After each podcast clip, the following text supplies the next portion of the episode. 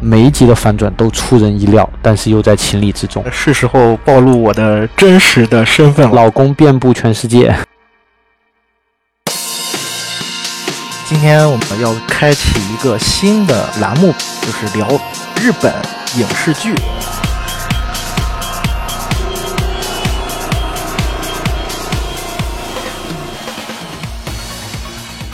就说到这儿啊，我突然发现还有一个点啊，就是刚才顺着我们说这个日剧，它反映很多现实的东西。它不光是反映，而且它是把很多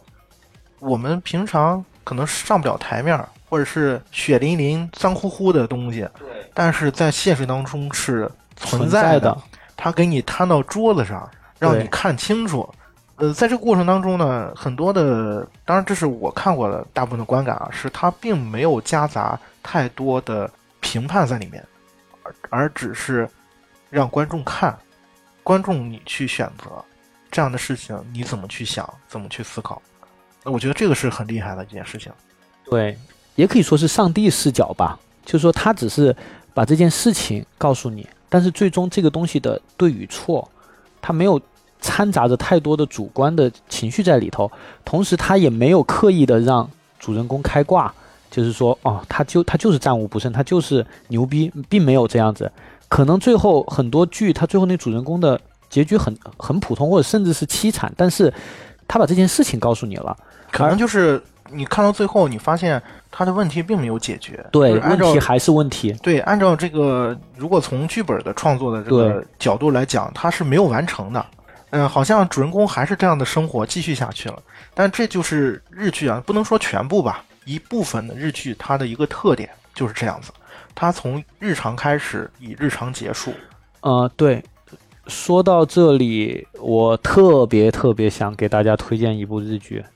叫《火花》，然后是网飞制作的，这个跟其他的日剧都不太一样。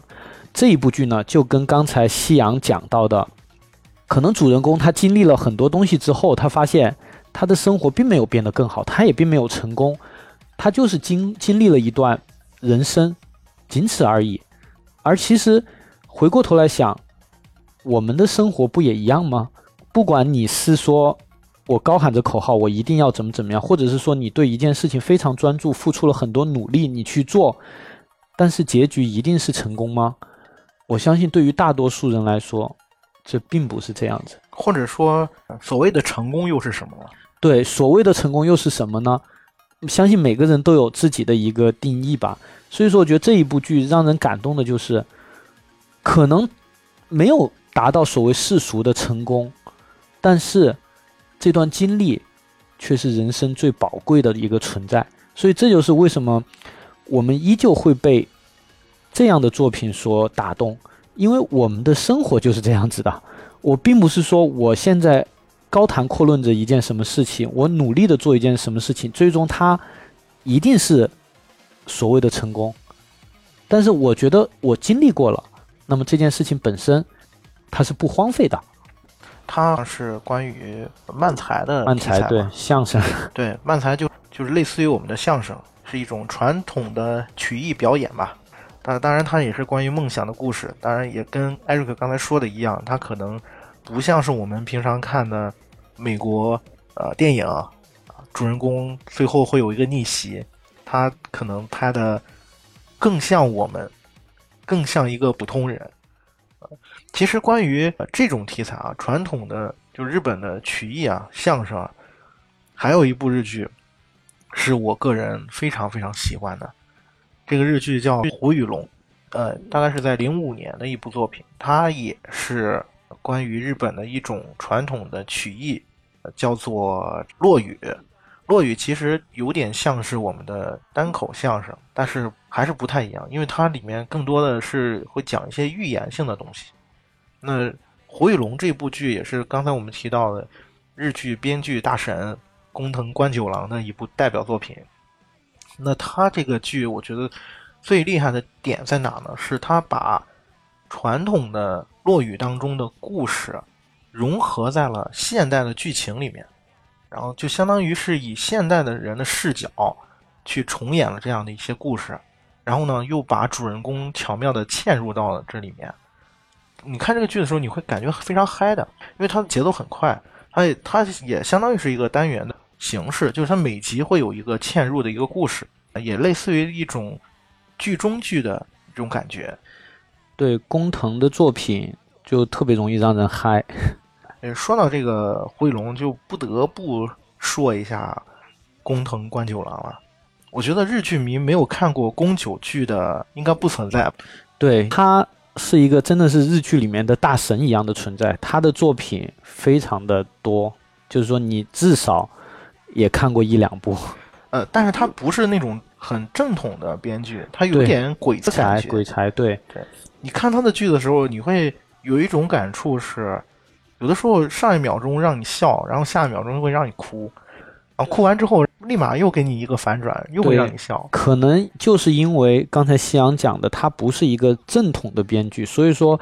他的作品更多的时候会给人一种惊喜，就是你很难猜到他到底想干嘛。我觉得这是可能对于喜欢电视剧的观众来说一个非常嗨的点吧。就是我们喜欢看到，就是你不要让我一眼就知道哦，肯定下一秒要怎么样。我们更希望看的是你能让我们觉得不可思议，但是仔细想想，哦，又是在情理之中。我觉得这是工藤最大的魅力，就是它会让你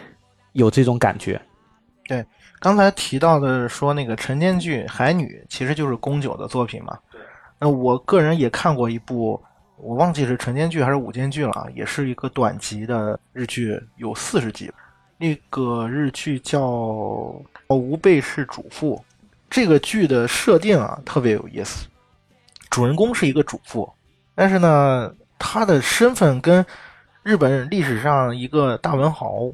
夏目漱石，夏目漱石啊，对，夏目漱石上了他的身，然后呢，他作为夏目漱石。寄存在一个主妇的身体里面发生的一系列的，其实也是很日常的一些事情，包括一些呃夫妻关系啊、婆媳之间的关系啊，包括亲子啊，就是以一个夏目漱石的视角怎么去展现这个故事。有一个评价很有意思啊，就是说，但凡是能坚持看完前前四集的人，都是宫九的死忠粉儿。啊，他前四集其实没什么意思的，所以能坚持看完前面几集的，才发现哦，这个电视剧原来是这个样子。因为你在看前面的时候，你发现他在讲什么呀？就是让你觉得很莫名其妙的东西。对，宫九，我觉得他最厉害的地方是在于他基本就没有失败过。就说他的所有的作品，就像刚才夕阳讲到，可能你看到前面，你觉得啊，这是他写的吗？怎么会有点小小失望呢？但是可能你看到后面才发现，哦。原来他还是那个熟悉的他，我觉得这是他最厉害的一点。他有一些剧，他不是一开始用一个特别抓人的剧情把你抓住，他很多的时候是一个很小的视角切进去的，然后慢慢的你发现你沉浸在那里面了。这个是宫九的剧的一个特点，包括他最有名的一部叫《池袋西口公园》。对，啊，其实那部剧是一个一个犯罪题材，但是它里面当然也包括了很多。关于成长、青春的一些主题，但是他以宫九的视角去展现，仿佛一切就不一样了。对，而且这个地方还得再夸一下他，因为他虽然是编剧，但是实际上他也是个导演。对，这这也是演员。对他也是演员，这个真的非常的厉害。而且就单从编剧这个角度来说，可能日本的编剧。据我了解，就是很有名的几个编剧，他们都有个非常大的特点，这个也是别人轻易是没有办法模仿的，就是他们可以涉猎的题材非常非常的多，就是可能你会看前一秒他在写一个女性题材，可能后一秒他就是一个刑侦题材或者是医疗题材，所以你就很佩服这帮日剧的大神。你问他擅长什么，他什么都擅长。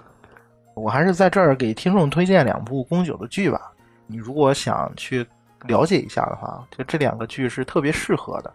就是入门吧。一部叫《对不起青春》，这个剧当当年播出的时候，我记得是创下了收视的记录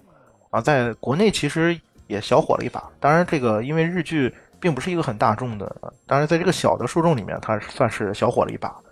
这个剧也是井户亮出演的，你听这个名字也就知道了，它是关于一个青春的故事，但是是一个真的是可以笑了又哭，哭了又笑，全程都很嗨的一个电视剧。跟他搭戏的是满岛光，对啊，满岛光，光妹也是在这里面演了一个很飒的一个女生。呃你想看什么，这个剧基本上都能满足你。呃，还有一部是特别适合八零后来看，就是叫《宽松时代又如何》。哇，这一部剧太经典了。对这个剧的主意是冈田将生、松坂桃李、柳月优拟跟那个安藤樱，基本上这里面有好多是电影咖。嗯、对，其实他们应该都算是电影咖了，对，阵容非常强大。对，所以你能想象他们这个剧的演出的质量是非常高的，而且它也算是宫九少见的一些偏严肃一点的题材吧。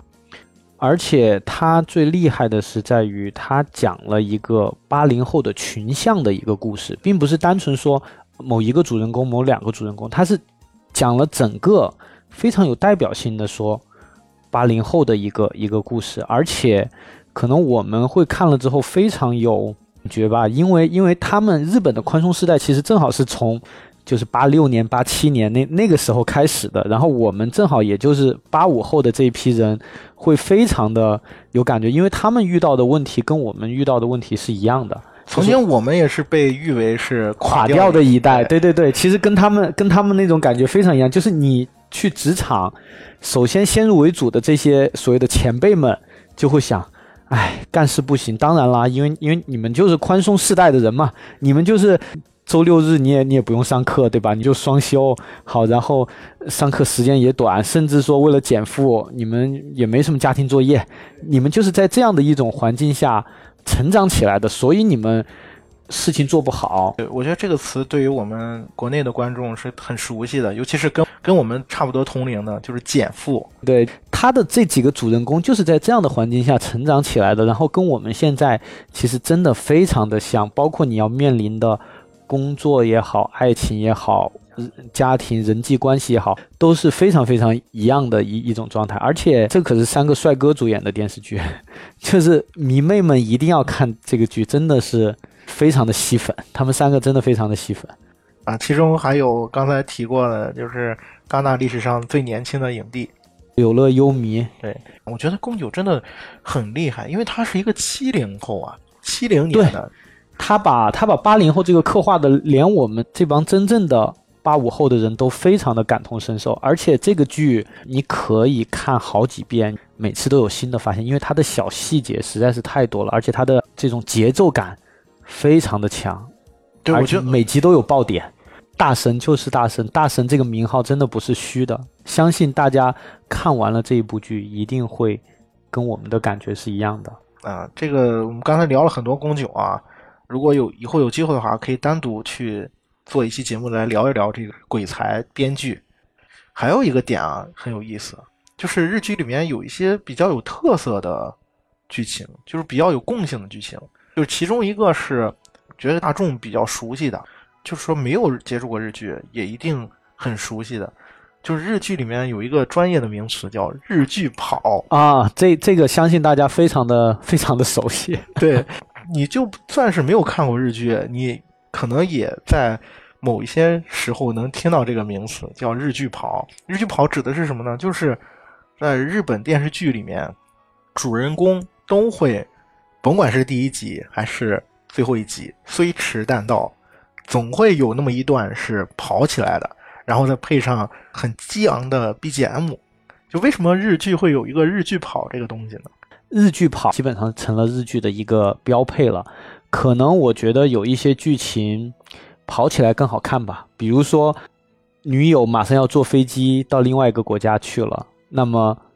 男主就会赶快跑起来，跑到机场去，或者是说他在路上遇到堵车怎么办？下车跑。包括我们刚才讲到的宽松世代又如何，他最后的那一集同样也有跑。我曾经嗯、想过这个问题。呃首先一点啊，就像你说的，它可能代表一种状态嘛。这个事儿跟我们刚才说，不光是日剧了，日本影视剧吧，包括电影也是，它有一个特色是治愈，那还有一个特色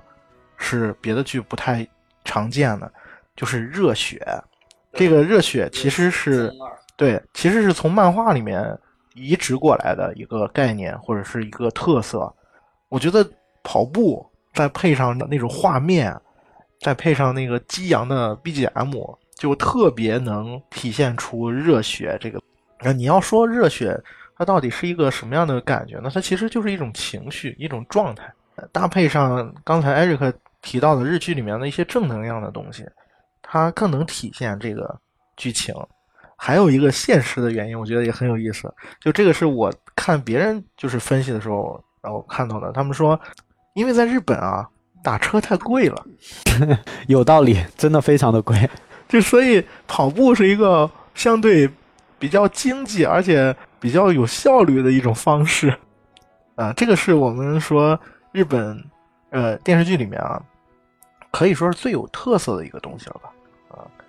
那刚才聊了我们为什么喜欢看日剧，包括对日剧的一个回忆，最早入坑是因为什么？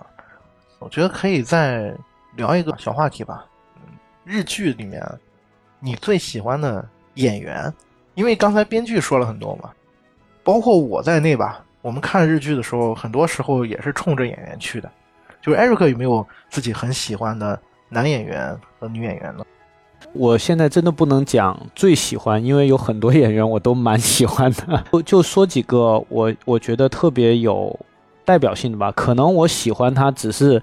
因为我看了某一部作品，当然我觉得这这并不影响，就是他只要在那部作品中给我呈现的一种。一种状态，我觉得是认可的，那我可能就会很喜欢他。举个例子，就刚才也提到了上野树里，因为看了《Last Friend》，然后因为看了《无法坦诚相对》，又回过头来找了他当时拍的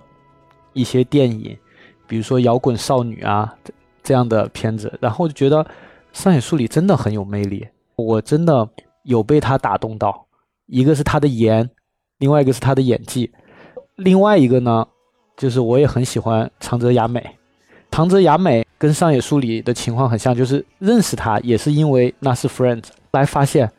哇，这姑娘长得又漂亮，而且真的演技非常的棒。相信很多观众看过《海街日记》，应该会对长泽雅美会有印象。另外，《行骗天下》JP 她的主演也是长泽雅美，而且长泽雅美在里面的演绎简直了，你很难想象一个美女。在里面靠演绎来，也也不是说卖弄吧，就是说他靠演绎，但是他展现出来了一种有别于他之前那种很端庄美女给你的那种感觉。我觉得这个是作为一个演员来说，就像刚才我们讲到上野树里，他去挑战一个很很帅气的女生的这个角色，我觉得是一样的道理，就是他不断的在突破自己。我觉得这是一个非常难能可贵的地方。呃，然后再说说我印象比较。深刻的男演员吧，当然，刚才我提到了几部剧，包括《最高阶离婚》，包括《Last Friends》，英泰我是蛮喜欢的。我是觉得英泰是难得的在日剧里面又有颜又有身高的，这个相信很多看日剧的朋友都知道。像他这样身高的演员其实并没有很多，对，一个是英泰，另外一个就是小栗旬。对，因为他也是属于应该算是电影咖吧，但是他演的剧还是蛮好看的。比如说他演过一个剧叫《Bonder》，就是一个一个刑侦题材的奇幻色彩。那个剧已经拍到了，就我很惊讶，他居然拍了第二集。所以大家如果有时间可以找来看看，真的还是蛮特别的一个剧。日剧的女演员里面还有一个我特别喜欢，就是渡边信。不知道大家对她有没有印象？但是。他爸，大家应该认识，因为他爸是渡边谦。渡边谦呢，号称日本的周润发，其中最著名的，可能观众最熟悉的作品就是《盗梦空间》的里面那个日本商人，是他爸演的。然后渡边信为什么喜欢他呢？是因为也是骨折的一个剧，叫《约会恋爱究竟是什么》，我这样认识他的，觉得这个女生非常的棒。因为看过这个剧的人都知道，她在里面的那个角色。其实跟他本人的气质是完全不一样的，所以我觉得只要一个演员他能演出一个跟他本人截然相反的一种形象，并且让观众很信服，那么我觉得这个演员就是很成功的了。其实刚才艾瑞克提女演员的时候，我觉得是时候暴露我的真实的身份了，其实我一个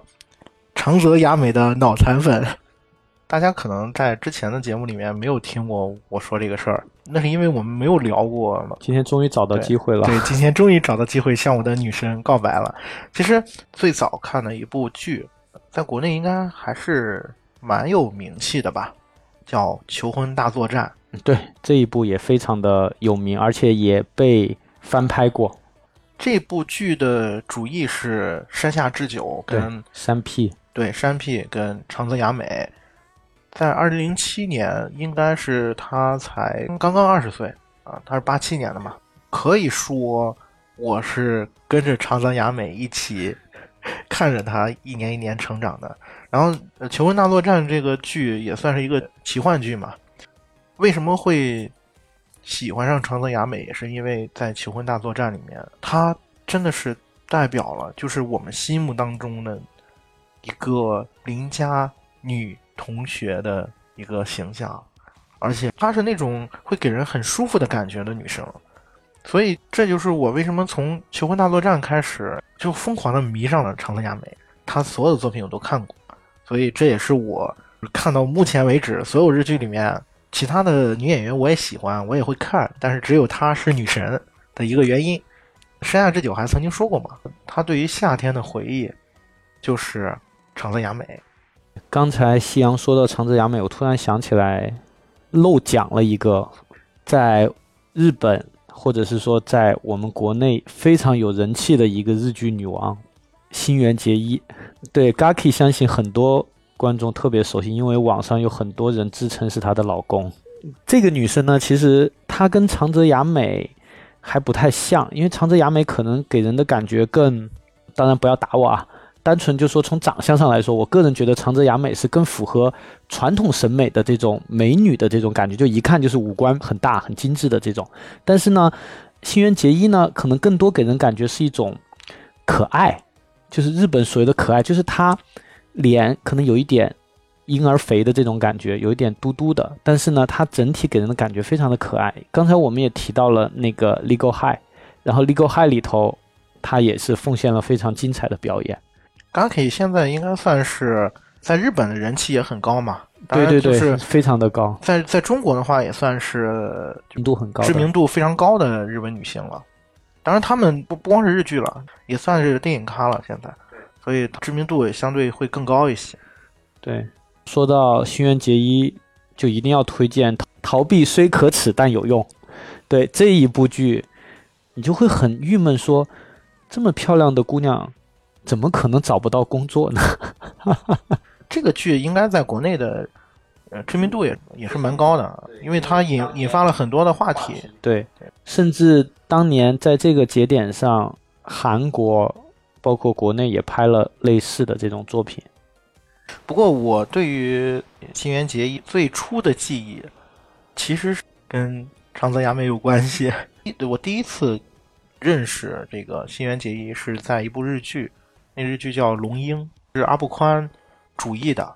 其实是关于高考题材的一部日剧。然后那那里面也有山 P，也有长泽，也有这个 Gaki，但是他们那会儿基本上。还是刚刚出道的，对，十几岁的，对，就是《花季雨季》嘛。在当年看过那个剧的人啊，很少有人会对 Gaki 有印象。为什么呢？其实叛逆少女。对，因为那个时候啊，因为这个事我特意查过，因为当年啊，Gaki 刚出道的时候，其实对他的定位，就是他的经纪公司对他的定位不太好，而且在那《龙樱》里面，他的那个角色的设定也不太讨巧。是有一点叛逆的女生嘛，而且，呃，当你给她做的这个形象也不是特别的好，就是你看现在她是偏那个可爱型嘛，但当年其实她想走的是，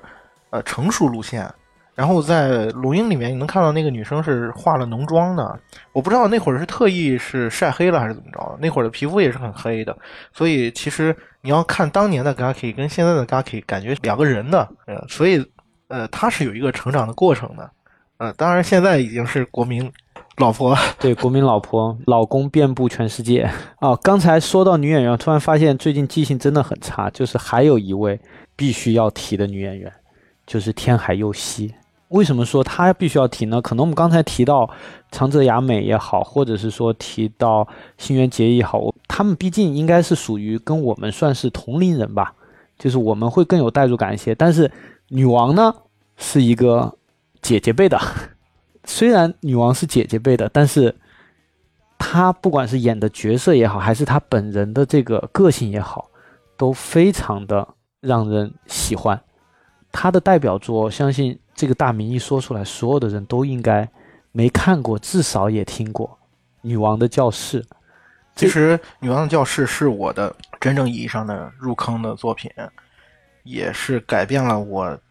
人生的一个轨迹的作品。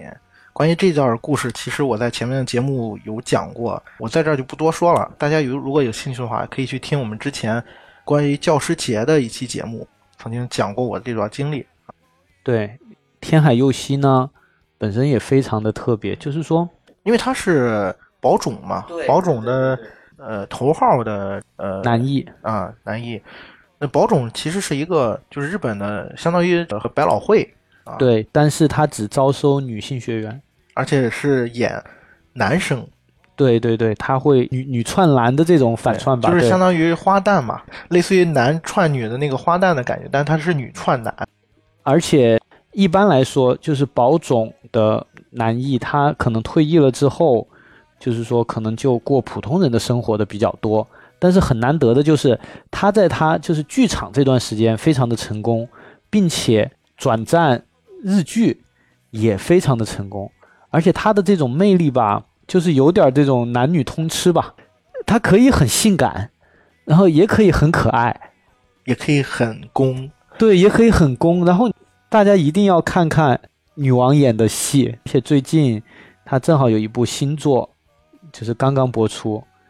紧急审讯室》第三部，真的很棒。女王是一个特殊的存在，我觉得。对对对，她非常非常的特殊。对，其实，在日本的演员的薪酬不是特别高，不高不高，完全没有办法跟国内这些明星比。对，比如说一日剧一集可能给个二三百万日元。然后这是属于一线的了，比较高的。那在这其中，女王其实是比他们还要高一个级别的，可能能拿到四五百万日元这样一个薪酬。对，因为她也算是日本的收视保障吧，就是说只要有女王参演的作品，都不会收视率太差。但是我觉得人家其实不靠这个挣钱，对，然后在宝冢演一场，都是一票难求的。对，我觉得不光是在日剧，我看过的电视剧里头，它也是一个非常特别的存在。我们刚才聊说日本的电视剧的制作基本上是以编剧为主导的嘛？那其实女王这个演员，她可能在这其中的角色，有些剧里面啊，可能不太一样，在于会给她去设计角色。对，这个是她很厉害的一点，就是编剧为她。量身定做，而且跟国内不太像是，国内可能是演员去要求编剧说啊，你多给我加点戏或者怎么样的。而女王的魅力是在于，就编剧是心甘情愿的想为她去加一些戏，然后去更贴近说，可能她本人的一些特质啊什么的。对，如果大家有兴趣的话，可以去找她的剧来看，包括我们刚才说的这个《女王的教室》。还有一些之前的作品，我印象比较深的《BOSS》，然后我也再给大家推荐一部女王的剧，叫《三星级营养午餐》。这个剧我非常喜欢。前段时间我们看到过社会新闻，说爆发了那个学校的食堂的这个食品安全问题。那么这一部剧，它恰恰的反映的就是在日本，可能就是一个普通的小学，那么他们的这个校餐到底是怎么做出来的？这个故事非常的感人，所以推荐大家可以看看。刚才说了很多关于这个演员部分啊，既然这一期是一个科普项的嘛，那我们再来聊一个话题，是你心目当中的，就是看到目前为止，你觉得最值得推荐的，呃，五部吧，说五部日剧。刚才其实我们聊了很多了，嗯，可以再呃补充一些啊，算是一个入坑吧。刚才我提过的这些，我就可能不再提了。那我再说五部，我个人觉得非常非常经典。必看的日剧。首先排在 top one 的这部就是《白色巨塔》，相信这个大名应该也是很多人如雷贯耳了吧？台湾也拍过，韩国也拍过。然后看这部剧的感觉呢，其实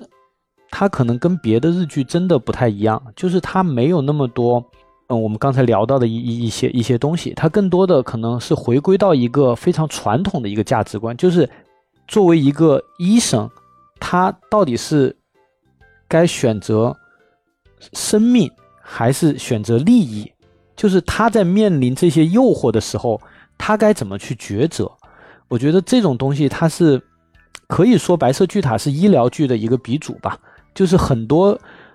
大家可以看到熟悉的医疗剧后面，它的一个价值导向，其实或多或少都受到了《白色巨塔》的一个影响。而且看完之后，你就会觉得它里面出现的很多情节，即使你放在现在来看，在我们当下这个社会，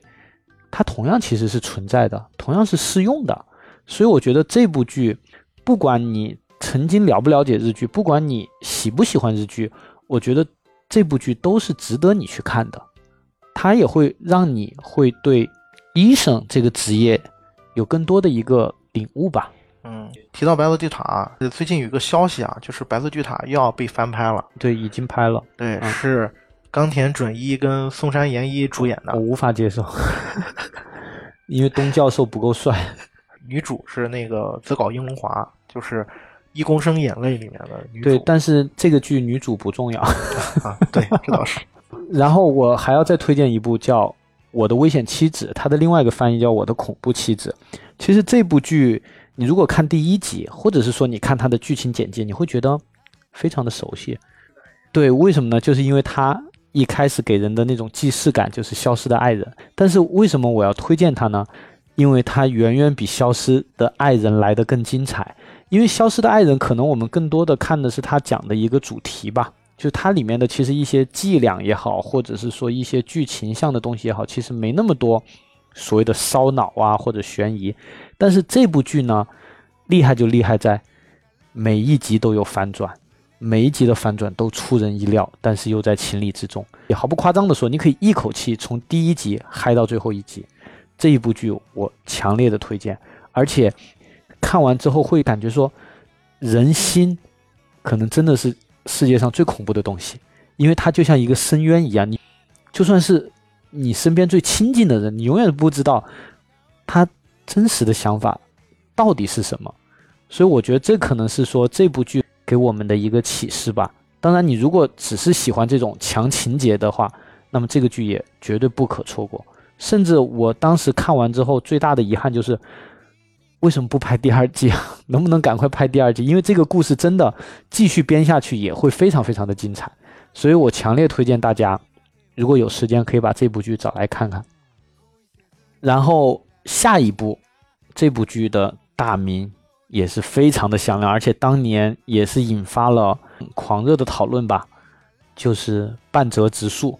相信很多人。也是因为这一部剧，开始喜欢雅人树，觉得很有意思啊。就是半泽直树这个剧啊，可以称得上是很多人的入坑的。对对对，很很多人是靠这个入坑的，也有很多人可以称得上是唯一看过的一部日剧，当时太火了。对，这个剧最近也传出消息要拍续集了，预计是明年四月份播出。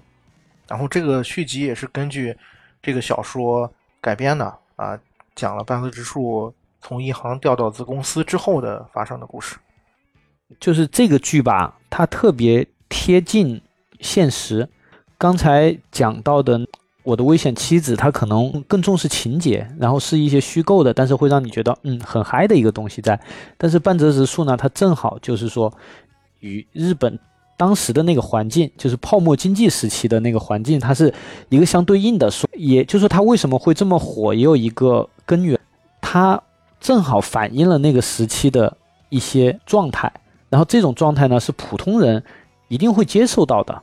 就是因为你你普通人你也会跟银行打交道嘛，那么里面会有很多的利益的东西，有黑暗的东西在，所以说它体现的就是在那个年代发生的一些一些故事，同时也回到我们刚才说的，虽然会有很多黑暗的利益的东西，但是它整体是非常的正能量的。这个剧也算是职业剧嘛，也算是职业剧里面的一个比较一个典范吧。对，包括雅人书，它虽然之前也比较火嘛，它这个剧，呃，相当于是让它至少在亚洲的范围吧，算是家喻户晓了。而且我印象里面，他好像是从这个剧开始大火啊，变成电影咖了嘛。对啊，片酬呀什么跟着也就上去了。所以这可能也就是为什么这个剧迟迟没有落脚的原因吧。啊，变成电影咖，在日本的影视圈啊，这个电影咖跟电视剧完全是两个概念，是两个世界的人，对，两个世界。其实真的特别值得推荐的剧非常非常多，其中我再推荐一部叫《冥王》，这一部剧非常的牛逼，为什么？因为它讲的是日本的首相，而且它讲的是首相。与他儿子互换灵魂之后的一个故事，也是有点奇幻色彩，但很有意思。同时又抨击了日本可能现在的政治制度上面的一些东西吧，这也是日剧非常厉害的一点。它的题材百无禁忌，它可以讲一些可能在我们看来会觉得很敏感的东西，并且用一种很戏谑的方式去把它体现出来。而这一部剧的两位主演也是我个人非常喜欢的，一个是远藤宪一，一个是菅田将晖。远藤叔不用说了，我觉得他再年轻点，他可以去演赤木刚宪了。野兽派的，就是大猩猩那样的。鳄鱼叔，对对对，他的另外称呼叫鳄鱼叔。你要看颜吧，你真喜欢不上他，但是他的演技真的非常非常的棒。然后菅田将晖不用说了，现在是在日本最红的小鲜肉了。对，基本上是。最红最红的小鲜肉，凡是对日剧或者日影有点了解的，一定会知道他。当然，这部作品是他刚出道的时候的一部作品，但那个时候就已经可以看出他的演技非常非常棒，而且演绎也是也是一流的，就是随便截个图都可以当表情包的那种。提到这个菅田将辉啊，呃，马上有一部电影要在国内上了，也是他主演的，叫《邻座的怪同学》，是漫改的，他跟土屋太凤。还有古川雄辉搭档，如果感兴趣的话，大家可以去关注一下，是一个青春题材嘛。还有就是关于这冥王啊，这个首相题材啊，最近也有一部电影还没定档，但是已经杀青了。这个片子呢叫做《首相失忆了》，一一听就很有梗。对，为什么这个片子我强烈建议大家关注呢？因为它是三谷幸喜导演的。山谷幸喜是目前啊，不光是日本啊，我觉得在全亚洲啊，呃，写喜剧、拍喜剧最有一套的导演。有机会的话，我们会展开去聊一聊。这是刚才提到《迷王》啊，我觉得有关的近期的两个资讯吧。啊，下面再给大家推荐一部，就刚才我们讲了日剧有很多的题材。就是他们涉猎面特别的广，其实有一类题材，相信深得大家的喜爱，美食剧。当然，在我们国内可能比较有名的就是《深夜食堂》和《孤独的美食家》这两部。那我给大家推荐另外一部，可能比较小众，但是也非常非常好看的一部剧，叫《侠饭》。这一部剧它可能跟别的美食剧不太一样的地方是在于呢，它的主人公其实很特别。无论是我们看《深夜食堂》也好，还是说看《孤独的美食家》也好，其实他的主人公是比较日常向的。《深夜食堂》的那个主人公，他就是餐厅的老板；然后《孤独的美食家》，他就是一个吃货，他就是喜欢喜欢吃东西。那么《侠饭》的主人公是谁呢？是一个黑社会老大和一个刚刚大学毕业找不到工作的屌丝，就 是这样的两个人。说说到男主人公，就这个屌丝，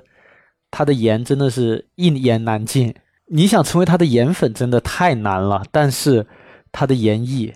绝对是一流的。这部剧我还是觉得大家先看看再说吧，非常的有意思啊，热血。而且我觉得日本，包括大家为什么会喜欢《深夜食堂》这一类的剧，也有个根本的原因，就是虽然它是讲美食的，但是它从美食中它会传达出一些别的东西，让你觉得很治愈、很温暖。这个侠饭也是一样的。所以我建议大家可以看看这部剧，因为它真的跟别的美食剧太不一样了。主演生濑胜久也是日本非常有名的一非常有名位演员。对，一个演技非常棒的大叔吧。对，大家如果看过《Legal High》，一定记得《Legal High》里面那个特别猥琐的男人。对，那个就是他演的生来胜久。我再给大家推荐一部，我其实有点后知后觉，就是最近才开始看的一部剧，叫《鹿王》。虽然说它的画面不是那种电影感的，但是其实它的整个故事，其实我个人觉得是非常适合拍成电影的。它讲述的就是一家做竹带，竹带就是就是日本的一种传统，有点像鞋，有点像袜子的一种一种东西。然后做竹带的一个公司，它怎么从已经没有市场份额的情况下，就是这个东西已经没有那么多人买的情况下，面临着生存困难的这种情况下，然后转行去做运动鞋的这么一个故事，其实还蛮符合我们现在的一种主流的一审美导向的。就说我们的国产剧里面也有很多这种讲改革开放、讲改革开放转型的期间，这些企业怎么去去生存下去的这样的一个故事。所以我觉得，对于中国观众而言，它更有代入感。而且，其实我们可以看到说，其实就现在整个世界范围上来说，日本有很多这种体体育用品的一个品牌，就做得非常好的。那么，《鹿王》这个剧就是反映了这帮企业他们在那个转型的时期，他们是怎么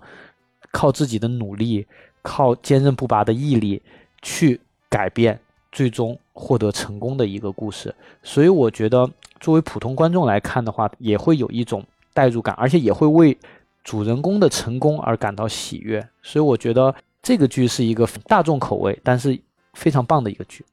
刚才艾瑞克推荐剧的时候，我也提到了一些关于近期的日本影视圈的热点嘛。这个环节可能会在以后成为一个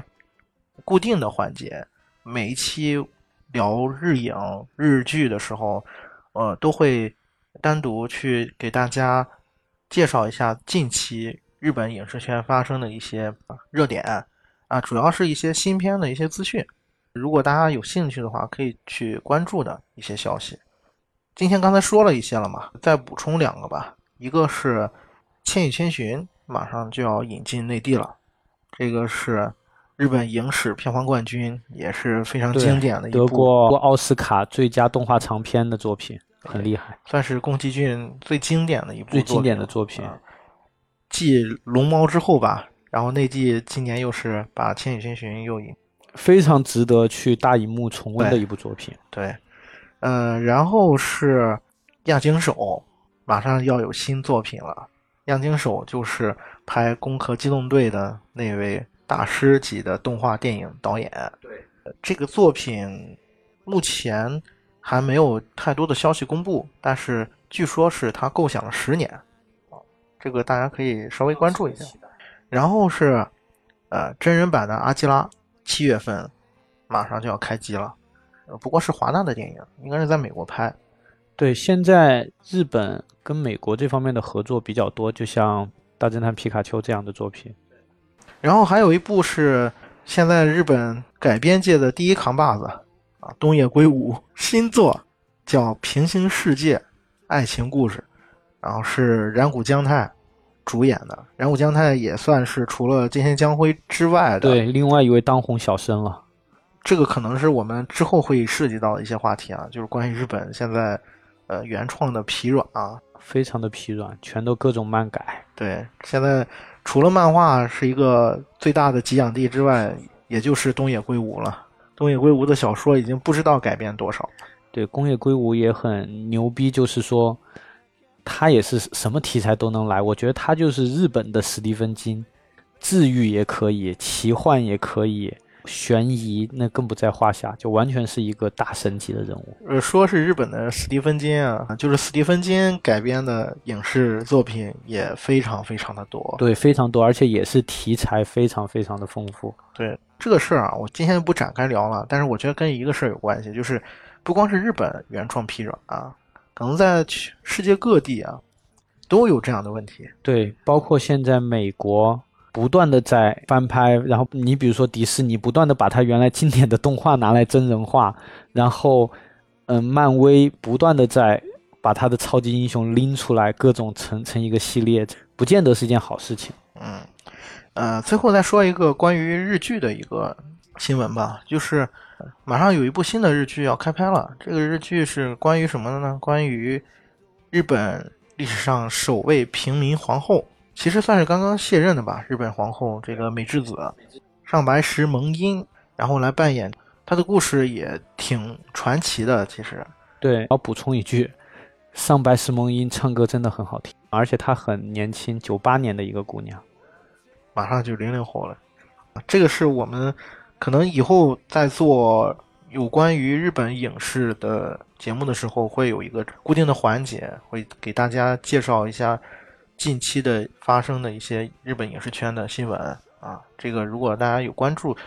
可以来听我们的节目。就是推荐日剧的话，最近有有看过什么日剧吗？最近在追的几部日剧，其中我觉得可以追下去的。一个叫“轮到你了”，一句话概括就是，他讲的是一个交换杀人的故事。就是说，一栋楼里面的居民，他们无意间做了一个游戏，就是把自己想让他死掉的那个人的名字写在纸上，然后互相传递这个纸条。但是却没想到，这个游戏变成了现实，就是他们写的真的有人死掉了，而且发生了连环的这种。就是死亡事件，那么这个里面的真相到底是什么？非常的引人入胜，所以我觉得大家如果有时间的话，可以追一下这个剧。这个剧我觉得是这个档期蛮特别的一个剧。然后另外一个剧呢，可能对于上班族来说就更加有代入感了，叫《我要准时下班》。好，这部剧呢，其实它是一个职场向的剧，但是它的一个主题呢，其实就是说。包括我们在生活中也经常会遇到说这种加班的这种东西，就是很多公司加班已经成为了一种潜规则了。就这跟之前我们国内的一个热点吧，就九九六。对对对对对，这个非常贴合贴合我们之前国内的这个热点。然后这个剧的女主人公特别的牛逼，就因为我们可能也听说过说，嗯，在日本他们的那个工作压力会非常的大。然后这个女主人公她就是坚持。我在我上班的时间，我完成我的工作就好，我绝对不加班。我的私生活就是我的私生活，绝对不能跟工作挂钩的这么一个故事，就讲他怎么去跟所谓的潜规则、所谓的制度啊、所谓的老板不爽啊去做斗争的一个故事。所以我觉得很值得上班族们看看的。面对这种情况，是否有另外的解决方法，或者说是否有新的角度去看待这个问题吧？这也是回到我们刚才前面讲过这么多东西，就是日剧，它有很多这样的题材是跟我们当下的生活现实是紧密相关的。这个片子的女主极高游离子也是颜值很高的女性，对，而且怎么讲，就是说她不是说那种第一眼让你觉得非常非常的漂亮，但是就是一种很给人感觉很亲切、很舒服的感觉。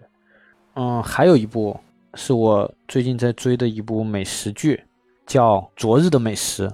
觉得日剧很厉害，就是它会在一些传统题材上面寻找一些突破吧。然后这部剧它的特点就是它讲的是这两个同志之间的一一个故事，两个很帅的大叔。然后他们两个一起生活，然后一起做饭呐，然后包括一些就是他们生活中会遇到的一些烦恼啊。我们刚才讲那种偏日常向的，但是现在日本它的这个美食剧，它会寻找一些就在日常向中会寻找一些突破吧。可能它就涉及到像这种同性的题材啊什么的。最神奇的是，这两位大叔都是在日本非常有影响力的男演员，而且他们两个是大直男，然后来演这个就是同性题材的。不一定说是有代入感吧，但是你可以换一个就是很新鲜的角度去去去看待这个剧，而且非常的治愈。他们两个的颜是 OK 的，两个都非常非常的帅，所以我推荐大家可以看看这部剧。就是可能跟你平时看的美食剧不太一样，但是呢，它又有美食剧的精髓在，就是很治愈。同时，对于喜欢喜欢做饭的朋友来说，你可以从它里面学一些这个菜谱，就是很多菜谱还是蛮实用的，就可操作性的是。对这个剧，你可以当做一个美食番来看。对对，让人看了觉得非常的有食欲吧，拍的很细腻，因为它也是一个漫改作品，而且那个漫画现在本身也还在连载当中，情节不狗血，然后比较治愈。现在已经快快更新完了吧，已经更新了一大半了。其实我还挺想推荐去年那部最傻屌的剧《我是大哥大》的。啊，《我是大哥大》里面那首主题曲好好听呢。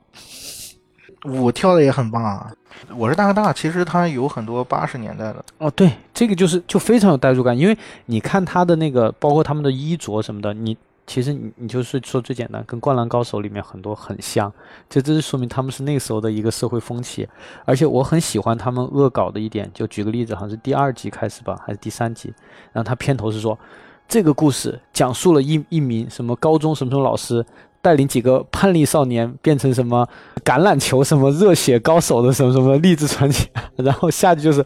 谁要拍这种烂故事啊？我们才不要当什么橄榄球选手呢！其实我觉得那个傻屌剧啊，还有一个我觉得特别佩服日本人一个一个点啊，就你很难想象啊，我们国家，嗯，你比如说你像这个桥本环奈这样的女演员，呃，如果在国内的话，绝对是超一线了。相当于我们的，比如说什么迪丽热巴这样的，你很难想象迪丽热巴去演一个自毁形象，然后用各种做鬼脸，然后各种表情包，各种这个演绎扮丑搞怪的东西，然后去演一些作品。但在日本，这种事情是很正常的。对，不光是这种，就是年轻的这种所谓的偶像的演员，你包括是像可能在我们国内来说，就叫资深的这种戏骨。演技派，但是在日本他一样可以去演一些，不管是傻屌也好，甚至是一些可能尺度特别大的，就是完全就是非常有反差的。他们是完全把自己的这个精力就奉献给了这这个作品，而不是我知道的，在国内可能他到达一定的高度之后，他一定会说哦，我可能不会去演什么样的角色，我肯定不会去，比如说说个最简单，可能在我们国内。已婚的男艺人或者女艺人，他可能就不愿意再去接一些爱情的，或者是说这种亲热场面会比较多的这种作品。但是在日本，可能这些完全不是问题，甚至他们会演一些让观众会觉得哇，原来他能演这样的作品的这样子的东西。所以我觉得，单从就是从观观众的观赏角度来说，这样的演员会更受观众的喜爱吧，因为他真的就是放下了自己。没有什么包袱，对，没有什么包袱，放下了本人所谓的，就像我们现在经常讲到，对，讲到人设这个词，他放下了所有人设，他呈现给你的就是一种他在剧中的这样子一种状态。包括我们刚才讲的这个《我是大哥大》，其实两位主演在日本应该都算是当红的偶像小生一样的存在，但是他们这个傻屌起来真的是 让让人猝不及防。对你刚才。说那个日本的，哪怕是中生代，哪怕是这个老戏骨，对，都可以放下包袱去演很多。你可以说有时候会觉得很猥琐。对，突然想到就是也是福田雄一的一部剧，然后这个剧叫《超级上班族左江内》，主演啊是提真一，提真一是日本超一线的，就是演技非常牛逼的一个男星男演员，算是大叔吧。啊，而且感平时给人感觉是很不容易亲近的一个大叔。对，然后这个剧里面还有我非常喜欢的一个大姐姐小泉今日子啊，我也非常喜欢小泉姐姐。你想想，这两个人物其实如果放到国内的话，类似于这啊陈道明的这个咖位，但是他们演的超级上班族左江内是一部什么剧呢？我们提到的类别里面是一部傻屌剧，提真一演的这个角色。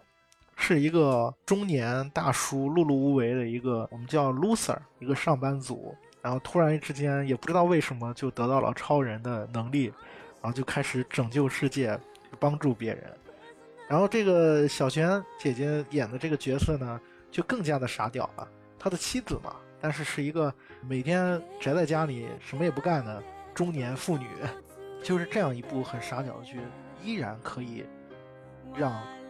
在日本有一定地位、有一定名气的演员去演这样的角色，觉得这个是我很佩服他们的一点吧。就这个在国内是完全不可想象的事情。我个人觉得这就是日本的一种文化吧，就它独特的一个一个文化氛围。它有这种傻屌的这样子的一种空间，是是允许你的创作者这样去做，然后并且它能得到观众认可，因为大家。ずな毎日が優に輝き出したあなたが現れたあの日から孤独でも辛くでも平気だと思えた I'm just a prisoner of love Just a prisoner of love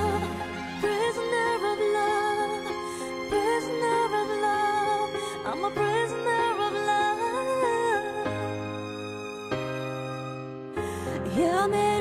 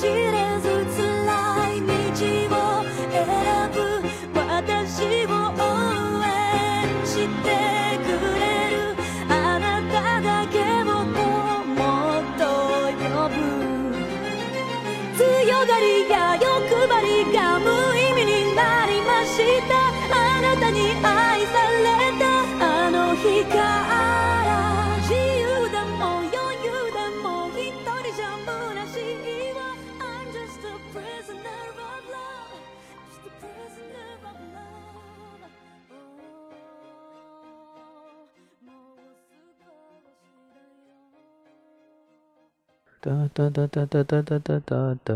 你再哼两段